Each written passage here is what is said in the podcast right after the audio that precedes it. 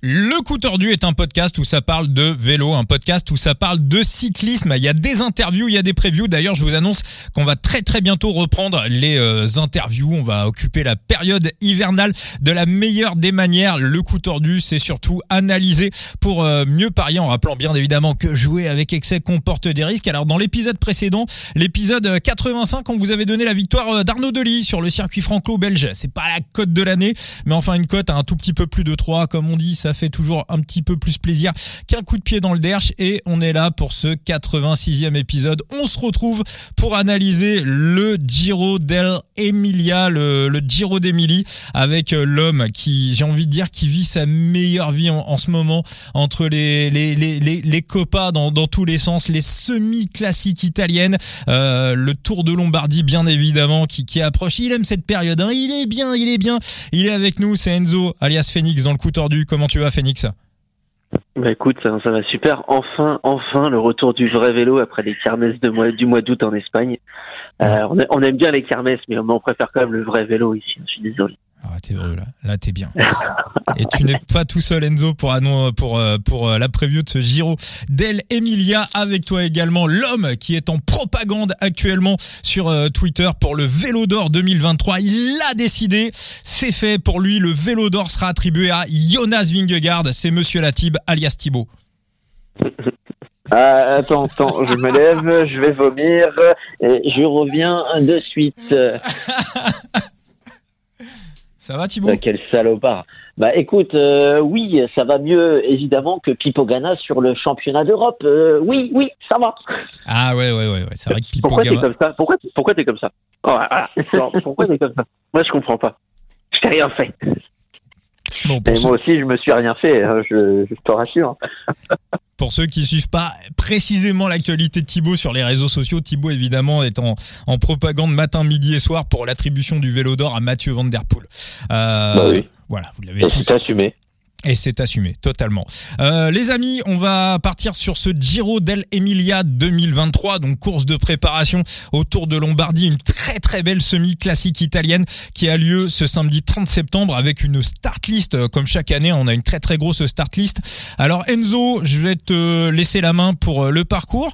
Ça bouge quand même un petit peu par rapport à l'année dernière. Ah bon? Ah bah oui. Attends, Ah bah si. Ah non, attends, j'ai plus travaillé que toi. Le, début du parcours, la fin, tout est pareil. Ah, mais ah, le, début du parcours, rien à voir. Ah oui, ouais, mais ouais, mais ça changera pas grand chose. Tu m'as fait peur. Je me suis dit, attends, il est quand même plus de Lucas. J'étais en train de regarder ça.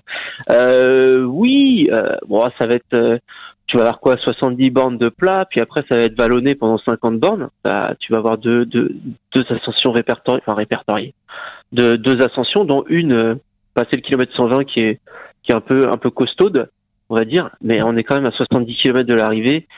À part épuiser un peu les coureurs, je pense pas qu'il y ait vraiment de, de décision qui se fasse là-dedans, surtout que derrière tu as, as, quand même une bonne portion de plaine pour euh, pour pour revenir jusque enfin pour entrer dans dans Bologne avec euh, avec l'arrivée du circuit final où euh, on va pas se mentir hein, c'est c'est ce c'est ce circuit autour de la Madonna di San Luca qui qui va être comme d'habitude le, le, juge de paix euh, on a cinq fois l'ascension de cette côte de San Luca euh, qui est assez assez assez énervé on va dire hein, pour pour rester poli. Elle est incroyable. on a on, a quoi 2 km 2 km 100 à, à, à, presque 10% de moyenne?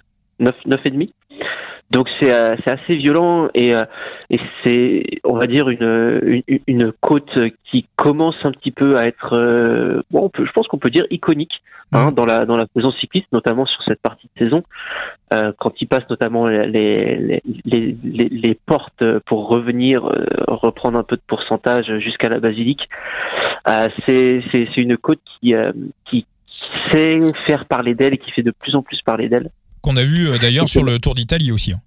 Oui, on l'a déjà vu. Euh, on l'a déjà vu sur le Tour d'Italie. Euh, je sais pas si l'année prochaine le Tour de France passe dans le coin. Non. Euh, ça part de Florence. Il passe le Tour passe en, passe en Émilie-Romagne. Mais je me souviens plus des trois étapes qui est en Émilie-Romagne. Si, mais il passe. il, normalement, de souvenir, il y passe. Hein. Il y passe, d'accord. Ah bah, ça, pourrait être sympa d'avoir un petit truc. Ouais. Ouais, ouais, surtout que l'arrivée avec la basilique côté, c'est vraiment pas mal. Donc sinon, en, en, vrai, pour la partie décisive et les cinq tours de circuit avec les cinq, la, la quintuple ascension de San Luca, on n'a rien qui change par rapport à d'habitude. Thibaut, un petit mot sur le parcours? C'est traditionnel, donc euh, du coup ça se joue euh, sur ce circuit dans San Luca. Maintenant, la question c'est d'avoir le scénario. Est-ce qu'on aura encore une course décantée, une course d'anticipation? Euh, bah, On va essayer d'y répondre avec Enzo. Un petit mot de la météo, Enzo, t'as checké ça? J'ai regardé, j'ai regardé rapido. donc la course c'est samedi. Mmh. Donc là, à l'heure où je vous parle, c'est dans un tout petit moment de 48 heures. Mais de ce que j'ai vu, vent très faible sous les 10 km heure et euh, pas de pluie, température un tout petit peu sous les 30 degrés. Ça devrait être une belle journée de vélo. Ouais, c'est euh, des températures, on va dire, assez chaudes pour, euh, pour la saison. Alors, le scénario, j'ai envie de dire, bon, on, va commencer par, euh, par débuter par notre euh, traditionnel électron libre hein, pour celles et ceux qui jouent sur euh, Limit. Alors à savoir que dans les équipes euh, Limit qui vont disputer ce Giro dell'Emilia, on aura Israël premier premier tech et puis on aura également la Green Project Bardiani. Thibaut, tu nous avais donné un électron libre sur le championnat d'Europe. Est-ce que tu vois un mec qui est voilà qui, qui partira en échappée? Hein, Je rappelle que pour ceux qui connaissent pas Limit, c'est un jeu de fantasy et trouver l'électron libre à savoir un mec qui va partir en échappée euh, matinale, c'est quelque chose qui euh, quasiment assure de, de, rentrer dans les gains. Euh, ça assure quasiment la victoire parce que c'est là où on prend énormément de points et on fait des différences sur les autres managers. Thibaut, est-ce que tu vois un mec pour, pour l'échappée matinale? Bah, le problème, c'est on n'a pas la startlist complète, donc euh, ça va être compliqué de, de se prononcer euh, avec les noms pour le moment qui sont qui, qui sont exposés. Euh, j'ai un peu plus de mal à, dégager un nom pour le moment. Bon, sur la Green Project, on a déjà, parce que la Green Project est dans les équipes qui, qui font partie de Side Limit, on peut imaginer qu'ils vont envoyer un mec ne serait-ce que pour aller choper les, les primes en cours de parcours. Toi, Enzo, tu as une idée? Alors, pas forcément un nom en particulier, mais clairement un mec de la Green Project qui sera, parce qu'il faut savoir deux choses. Euh, l'équipe Bardiani, elle a une quarantaine d'années et elle a été créée par un homme qui est né à Reggio d'Emilia, c'est-à-dire à quelques kilomètres de Modène, euh, vers là où se court la course. Bardiani est une entreprise italienne créée euh, dans la région d'Émilie-Romagne. Les mecs sont à domicile. Les mecs sont à domicile. Objectivement parlant, ils n'ont aucune chance de remporter la course. Par contre, c'est hors de question de ne pas se montrer. Mmh. Après, la vraie question, c'est qui tu mets? J'éliminerais Pellizzari. Je pense ah pas que Pellizzari part en échappée. Non, je pense ah bah moi j'aurais dit l'inverse. Je pense pas. Je pense pas. Je pense, je pense comme Enzo. Ouais, moi je mettrais plutôt un Martinelli ou un Santa Romita. D'accord. Ouais, et par contre, un petit gars que genre qu'il va falloir suivre, suivre, je, à voir ce que ça donne. C'est ils ont ils ont un depuis le début août, ils ont recruté en en tant que stagiaire un petit euh, un petit mexicain Edgar Cadena, ouais, euh, qui a 21 ans, je crois. Ouais, ouais, ouais. Et euh, qui avait des plutôt bons résultats, qui, a, qui courait, enfin, beaucoup couru, en, surtout en Espagne cette année. Euh, donc, euh, je suis assez curieux de voir ce que ça va donner. Je, je m'attends pas spécialement à grand chose là, euh, mais, mais curieux de voir. Mais sinon, ouais, pour le, le coup électron libre, moi, j'ai une hésitation entre Santa Romita et Martinelli, mais je mettrai pas Pellizzari. Euh, scénario de la course, moi j'ai envie de dire Thibaut, le Giro dell'Emilia, bah c'est un petit peu comme euh, c'est un petit peu comme la flèche wallonne quoi euh, de manière générale euh, ça joue dans la dernière ascension c'est compliqué alors on peut anticiper pour durcir un petit peu la course bien évidemment mais bah ça se règle ça se règle entre gros bras dans la dernière ascension et au final il y a très très peu de surprises oh il y a quand même des possibilités d'anticiper de profiter de cette montée de cette portion descendante après c'est vrai que quand tu as des équipes qui peuvent contrôler pour leur leader, euh, forcément, ça met un peu plus, euh, un peu plus de, piment, mais ça, ça a quand même tendance à se décanter peut-être un peu avant. Donc, euh, ouais, il y a quand même le poids, le poids des Émiratis. On va pas se mentir. Quand tu vois leur composition de départ, ils ont annoncé la carte. bon, le leader c'est Tadej Pogacar qui se prépare et qui monte en puissance pour le Lombardie, mais avec l'effectif qu'ils ont, honnêtement, ils peuvent jouer sur plusieurs tableaux. Hein. Bah, c'est même à se demander si c'est pas la meilleure équipe euh, du AE sur le papier, euh, alignée de tous les temps sur une course, parce qu'on se retrouve avec Tadej, on a euh, Ayuso, on a Adam Yates. Euh, on a Jevine, euh, on sait que c'est euh, bah, l'ascension de, de, ce Giro dell'Emilia, c'est une ascension où faut envoyer des watts, faut bourriner. Finalement, comment constituer une meilleure équipe du côté des Emirati Félix Groschartner en ce moment il vole, Maïka depuis cet été il vole. franchement, Ulissi il est pas mal, arrêté un petit peu moins bien. Et quoi, Marc Hirschi en mieux à la place d'Ulissi peut-être? Bah ouais, c'est ça. c'est ça. Tu... Il manque juste euh, Marc Hirschi, euh, sinon tu as, la Dream Team. Ah ouais, non, elle fait, euh, elle fait clairement flipper. cette équipe, toi Enzo, scénario d'anticipation, t'y crois, t'y crois pas? Bah, en fait, scénario d'anticipation, non. Enfin, ça, ça, peut bouger dans le dans le premier tour de circuit. C'était en c'était en 2021 quand Roglic gagne. c'est je crois que c'est Evenpool lui-même qui fait péter, euh, qui fait péter le, le, le, peloton dès, le, dès la première ascension, dès le début des cinq premiers tours. Et il se retrouve avec un groupe de même pas dix coureurs, euh, avec euh, bah, les gars qui composeront le top 10, le top 5 au final. Hein. t'avais du, t'avais du Roglic, t'avais du Vingegaard, t'avais Evenpool, Almeida. Il était déjà 2021. Il n'y avait pas eu Badjoli aussi qui avait dynamité un peu à un moment. Masnada. Masnada. Je crois que c'était Masnada. Masnada ouais. il me semble. En fait, Quickstep, c'était Masnada et Evenpool. Après Masnada. J'ai le souvenir d'un Quickstep, mais c'était pas Evenpool. non, c'était Masnada à ce moment-là. D'ailleurs, il avait bien tourné cette année-là parce qu'il fait deux du Lombardie euh, quelques jours plus tard. Donc il était, il était bien en forme. Et euh, sinon, on a le scénario comme l'année dernière, c'est-à-dire où tu as UAE qui a cadenassé la course du début à la fin. Bon, pour, au final, pour se faire foutrer par masse euh, dans, la, dans la dernière ascension. Mais jusqu'à jusqu'à 10 bandes de l'arrivée, tu as UAE qui était en, ordre de bataille euh, pour, euh, pour bloquer toutes les attaques, jusqu'à ce que ce soit... Alors c'est Fortunato qui avait lancé le premier pétard mouillé, avant de se faire contrer par Pogachar, qui lui-même s'est fait contrer par masse derrière. Mais c'est j'ai quand même du mal à imaginer... Euh... la côte la côte est pas simple, mais voir un mec s'isoler à 2-3 tours de l'arrivée et tenir, je pense pas qu'elle soit assez dure pour ça. Tu vois ce que je veux dire? Créer un petit trou euh, sur, sur, dans la dernière ascension, au dernier passage, dans le final, oui. Créer un trou assez conséquent dans tous tes adversaires à deux, trois tours de l'arrivée, j'ai un peu de mal. Tu peux écrémer, tu peux finir avec un petit groupe réduit comme en 2021, mais je suis pas sûr que ça se décide bien avant. Alors on va faire seul, seul non, mais euh, disons surreprésentation avec des Emirati, c'est possible. Oui, ça par contre, oui. Oui, surtout quand tu vois leur équipe. Ouais, alors à l'heure où on enregistre le podcast, on n'a pas encore la composition de la Jumbo Visma, mais à la vue de la composition du AE, et clairement en ce moment on le voit, hein, il y a un match, hein, il, même il, se parle à, euh, course interposée, hein, même quand euh, les Jumbo ou les UAE ne sont pas sur une course, on sent qu'on cherche à s'envoyer des messages quasiment en permanence. Donc je pense pas que euh, du côté de la Jumbo on vienne avec une équipe C ou une équipe D.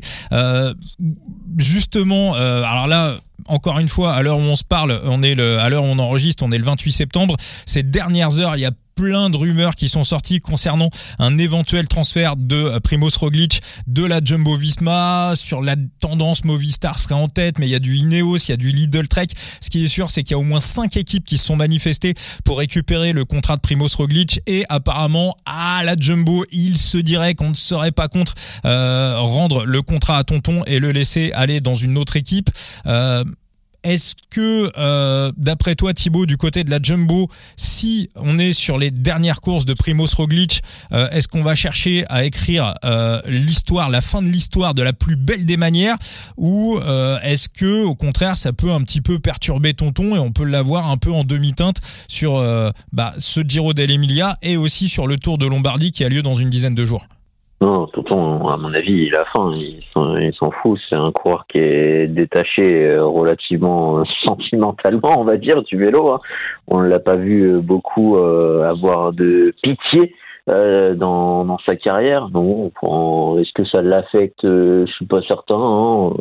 S'il cherche une voie de sortie, il la cherche depuis un moment et depuis la Vuelta. Donc bon à partir de là, euh, honnêtement, après, il y a toutes les histoires de fusion. Ça arrange peut-être même la Jumbo que Roglic parte et peut-être même parte de lui-même. que de le botter, lui botter les fesses et lui l'inviter cordialement à partir. Donc honnêtement, après ça reste euh, des lignes sur un palmarès et euh, Jumbo Visma et les Emiratis euh, se tirent un peu la bourre au classement UCI. Hein. Quand tu regardes le classement UCI, les Emiratis c'est 28 000 points, les Jumbo Visma c'est 27 000, quasiment 700 et, et après on, on, a les Soudal qui ont 10 000 points de moins. C'est stratosphérique. Les deux se tirent la bourre et ils se partagent un nombre de victoires. Euh, je crois c'est une cinquantaine pour les uns, euh, une soixantaine pour euh, les, les Jumbo Visma. C'est, monumental. Ils, ils, accaparent la saison cyclisme à, à eux deux, ces, ces, deux équipes. Donc si tu viens avec Roglic en leader, tu viens avec Roglic pour gagner. Hum, hum, hum. Enzo, toi, tu aussi un petit peu de cette, cet avis finalement, Roglic, cette situation un petit peu bancale et euh, l'incertitude qui règne sur euh, sa saison 2024, au final, connaissant l'animal, c'est quelque chose qui peut aussi le surmotiver. Ouais, non, honnêtement, je, suis même pas sûr que ça ait un immense impact euh, sur lui directement. Je, je, rejoins vraiment Thibaut sur son, sur son analyse et je pense qu'il est assez détaché. Le, le, le vélo, c'est pas sa vie. Hein. Enfin, c'est pas. Et puis même quand tu l'entends en interview, à chaque fois, il est quand même très posé, très détaché euh, mm. de, de, tout. C'est pas le mec qui va célébrer toutes ses victoires. Enfin, sens qu'il vraiment, il prend vraiment un recul par rapport au vélo et certainement par rapport à beaucoup de choses de la vie. Donc je suis pas sûr que ça le ça l'impacte plus que ça. Par contre, ce qui est sûr, c'est que c'est un champion et un vainqueur, un gagnant. Donc s'il s'aligne quelque part et qu'il est en forme, et euh, le passé a montré que les mecs qui sortaient de la Vuelta performaient plutôt pas mal sur le, le Giro dell'Emilia. Donc euh, ça m'étonnerait qu'ils viennent là juste pour poser pied à terre euh, au premier tour ou finir en Widi comme euh, comme Pogacar il y a deux ans, tu vois. Et puis vu qu'il y a pas mal d'équipes qui sont intéressées pour lui et ça se trouve Ineos, Movistar et Lidl, ils vont rouler pour lui de samedi, on sait pas. Hein. Histoire de l'attirer. Hein, celui qui lui fera le meilleur lead out, il gagnera le contrat. Peut-être, peut-être, va savoir. Bon, on va, on va se mouiller, on va quand même rappeler un petit peu les favoris. Hein. Tadej Pogacar, Primoz Roglic, on a Alexander Vlasov, euh, on a du Félix Gall aussi du côté d'AG2R ou du Ben O'Connor qui était plutôt pas mal aujourd'hui sur la semi-classique italienne. À Lidl Trek, on a annoncé, on a Giulio Ciccone qu'on a vu pas trop mal également, je crois que c'était sur le Luxembourg.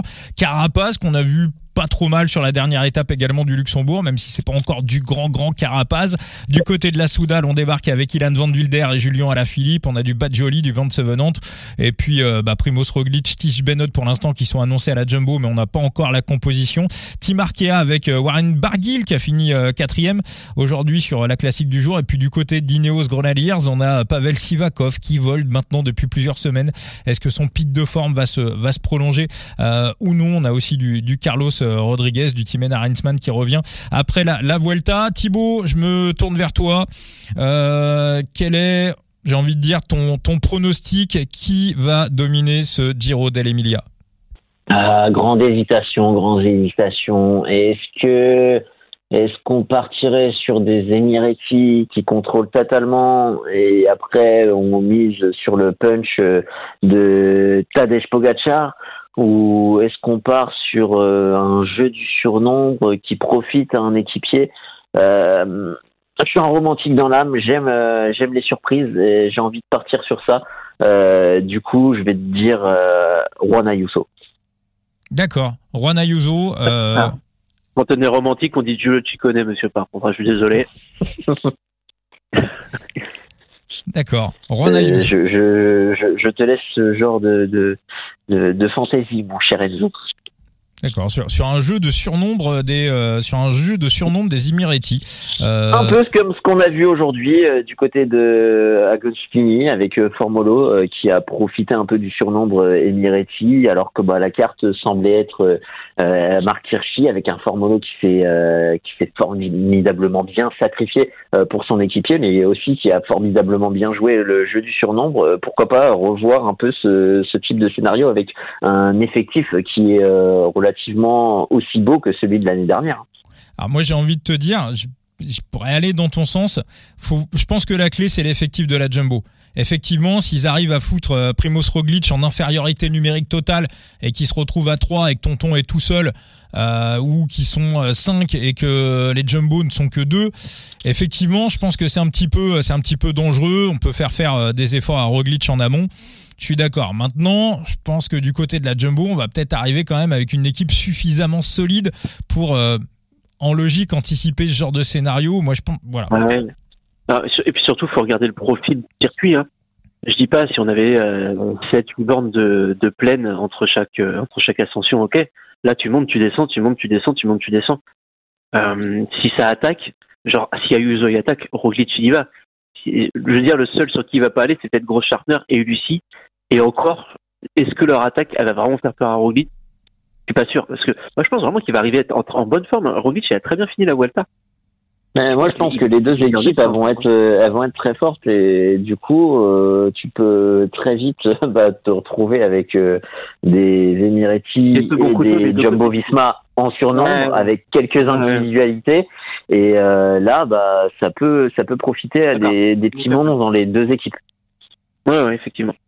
Toi, Enzo, qu'est-ce que t'en penses, toi, tu euh, moi, sur qui? Non, moi, je vais, je vais rester, je, je vais partir sur Roglic à dire euh, qui, je pense, doit être euh, dans les deux, trois favoris de, de la course samedi.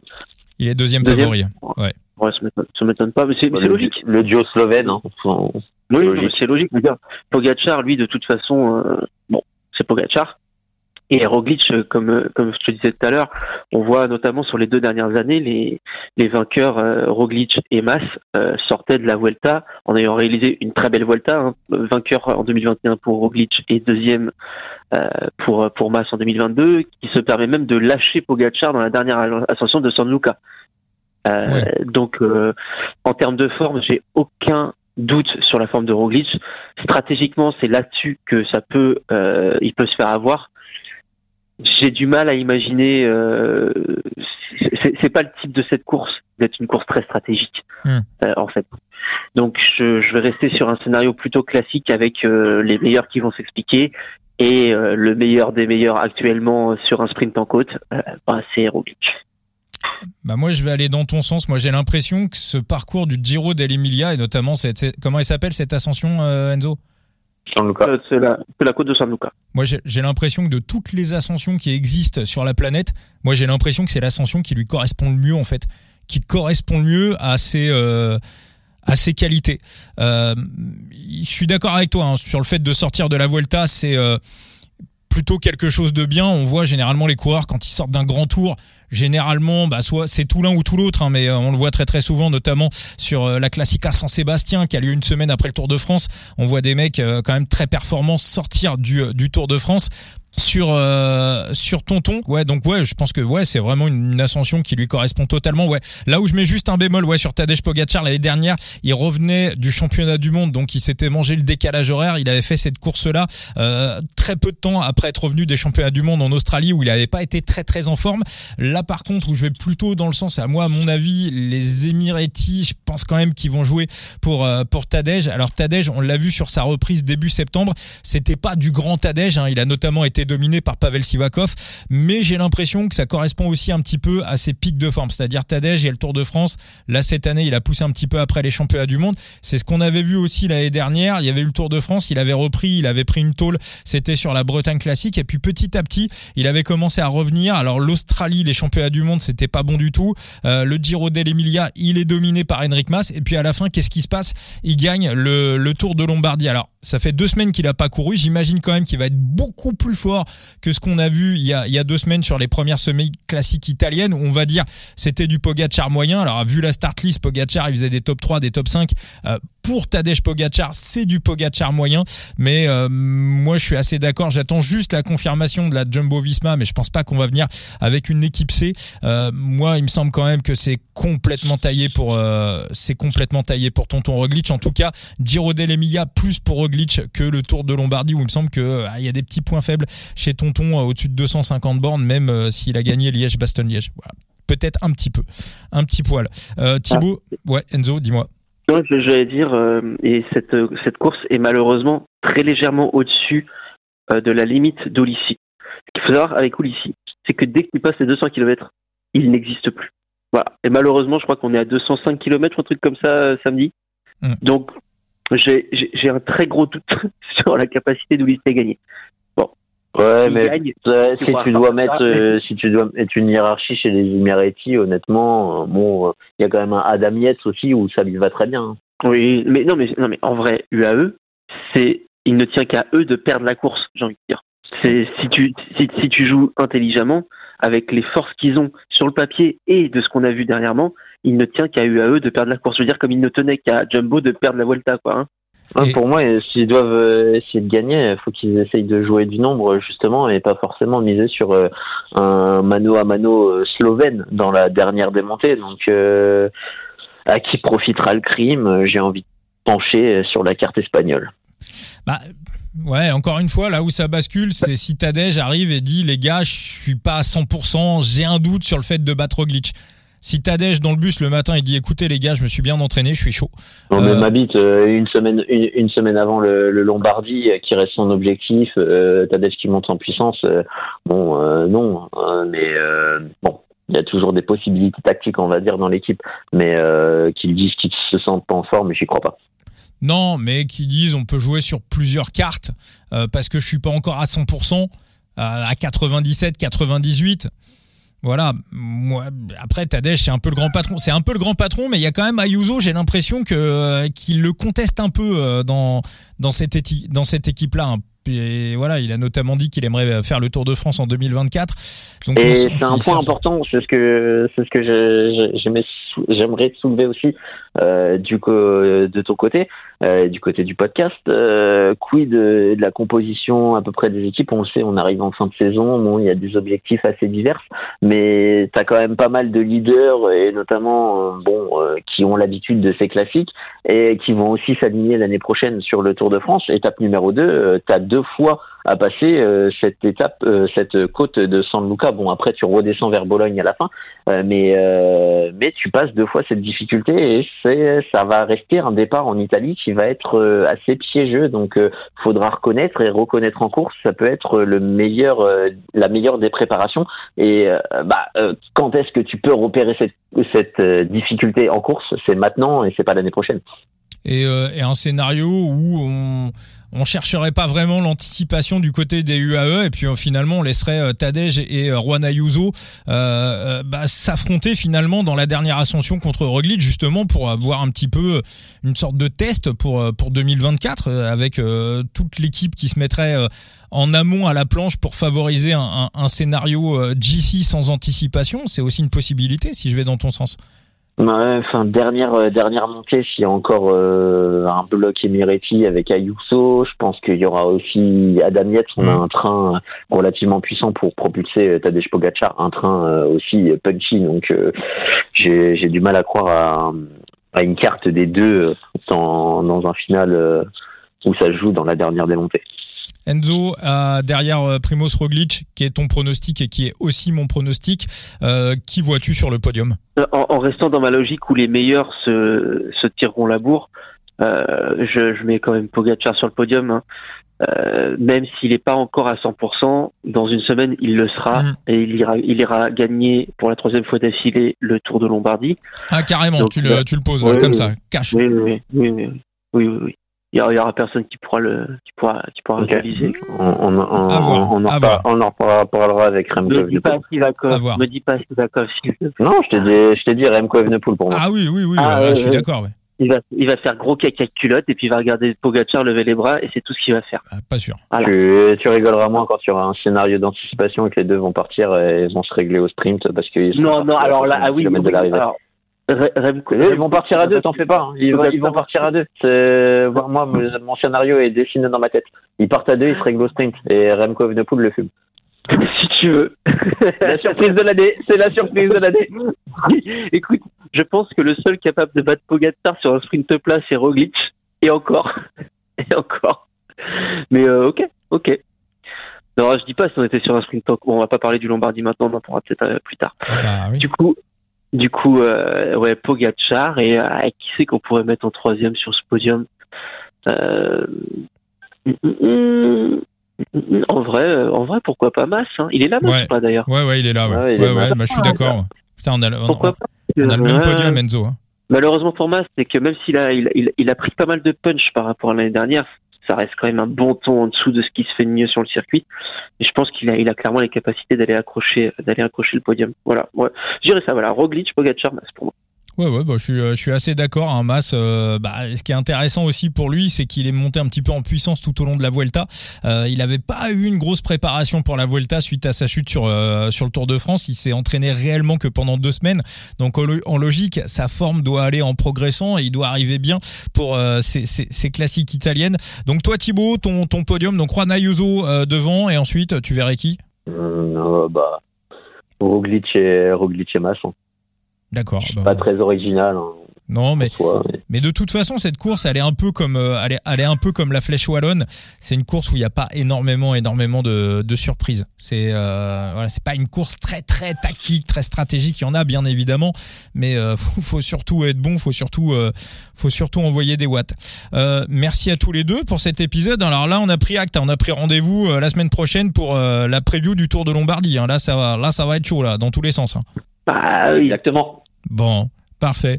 Merci beaucoup, Latib. Je rappelle qu'on te retrouve sur les réseaux sociaux, sur euh, ton compte Twitter, euh, Latib. Et puis euh, Enzo, on te retrouve également euh, sur ton compte Twitter, Analyste Phoenix. Et puis euh, The Big Gear également pour, euh, j'imagine, une preview écrite de ce Giro dell'Emilia. Ah, malheureusement, non. Non J'ai pas, D'accord. euh, non, non, là, j'ai, fin de saison, je fais une petite pause. Je reviendrai juste pour le Lombardie. Ah, et ce sera la dernière de la saison. Bah, de toute façon, tu vas quand même donner des avis sur, euh, sur tout. Et bah, non, voilà, pour avoir les avis d'Enzo de, de Phoenix, c'est en exclusivité dans le, dans le coup tordu, dans le podcast. Et ben voilà. Voilà, c'est pas chez Elon Musk, ça se passe dans le coup tordu. Encore un grand merci à tous les deux. article, mais quelle honte. Franchement, quelle honte. Ah, sa ouais. période de l'année, c'est le mec Euh, qui se prend des Ah, vacances. c'est le coup de fatigue, c'est le coup de fatigue, c'est le coup de fatigue. J'ai même plus la foi de m'embrouiller avec des gens sur Twitter, j'ai plus, j'ai plus rien. Putain, moi j'arrête pas en ce moment quoi. Il y en a quand même un qui m'a sorti que Viren qui avait gagné le Tour de France quoi. Donc euh, voilà. J'ai euh, mais l'impression qu'il y a une poussée de cycliques en ce moment sur euh, sur Bah, Twitter. Franchement, en 98, euh, si on sort pas Festina, ils peuvent le gagner. Hein. Franchement, ouais, va savoir. Non non, ouais ouais, ils étaient euh, en tout cas ils Eh, à l'eau à l'eau claire et au pain. Plus. Ouais ouais. Ouais. ouais. Va savoir. Va savoir. Bon, merci encore à tous les deux et puis bah merci à tous pour ce à coup tordu. Euh, coup tordu. Ciao les amis. coup de tordou. Salut. Ciao les amis.